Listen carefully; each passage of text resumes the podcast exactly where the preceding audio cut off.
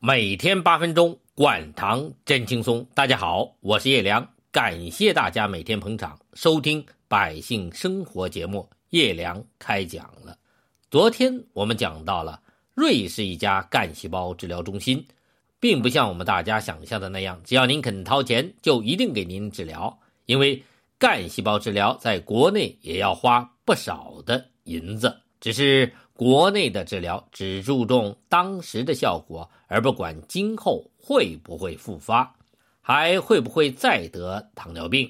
后面我们又介绍了同是父母所生的兄弟俩，一个得了糖尿病，另一个却没有。到底是什么原因让同样的遗传表现出不同的结果？如果我们再仔细的想一想，我们就知道了这两件不同事情后面的逻辑，其实。都一样，就是糖尿病不是一个人必然要得的疾病，它完全是一种生活方式病，是因为我们平日里的吃喝拉撒睡、运动、工作、压力等等种种生活细节最终累积的结果。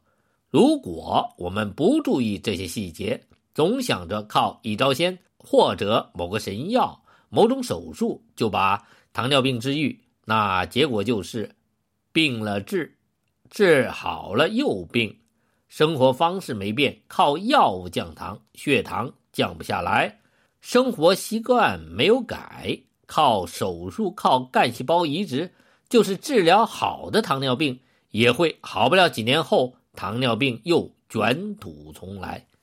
我读医学院的时候，正好是上世纪七十年代末。那个时候的中国不像今天，医院的病人不多，主要是各种感染性疾病，肺炎、老慢支、肺气肿、阑尾炎、痢疾，很少见到糖尿病。我实习的时候就见过一个糖尿病人，对他印象最深的就是护士长每天都会抓他的现行，他老是躲在被窝里偷吃饼干或者干粮。那个时候，我们老师给我们讲糖尿病也非常简单。糖尿病就是因为胰岛贝塔细胞遭到严重破坏，病人从很小的时候就得病，胰岛功能完全衰竭，只能靠打胰岛素治疗，靠食物控制和口服降糖药都没有效果。这种糖尿病叫一型糖尿病。这种糖尿病就像一个人没有胳膊没有腿。只能靠外来的力量帮助他，否则没办法生活。但现在的糖尿病已经不是这种糖尿病了，而是胰岛贝塔细胞损伤较轻，胰岛素相对不足，或者我们身体有胰岛素抵抗。这是个什么概念呢？这相当于我们看到了这个人有胳膊有腿儿。但就是腿脚没有力气，要么细胳膊细腿，要么软胳膊软腿。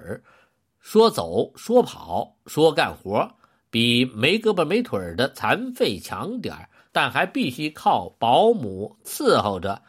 这种现在大多数人得的糖尿病叫二型糖尿病。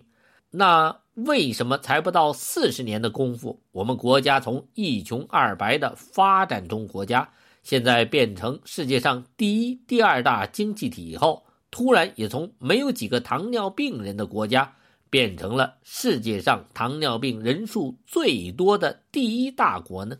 糖尿病人口总数已经过亿了，占人口的百分之十一强。更可怕的数字还在后面，几乎百分之五十的国人都糖耐量异常。他们随时都会加入糖尿病的队伍，变成靠吃药打针降糖的糖尿病病人，然后一步步发展出糖尿病眼病、糖尿病心脏病、糖尿病肾病或者糖尿病足，最后不是残了就是死了。照目前这个速度发展，我们会发现，过不了几年、十几年，您要是不得糖尿病，不血糖高，不吃降糖药，不打胰岛素，您见到朋友都不好意思。为啥人家都得，就您不得？得糖尿病就是一种富贵、权力和地位的象征，也许有一天，糖尿病人个个心脏都装几个支架。如果您不装支架，周围的人会想：这人是不是有毛病？怎么我们都有支架，他就没有？我们现在对糖尿病越来越不以为然了，因为太多的人得糖尿病了，所以糖尿病感觉就是一种必然要得的疾病，是这样吗？答案显然是否定的。就说四五十年前得糖尿病还是一件稀罕事儿，为什么？四五十年前我们吃的粮食、油、肉都是凭票供应的，是配给制。如果没有粮票，您就是有钱也吃不上饭。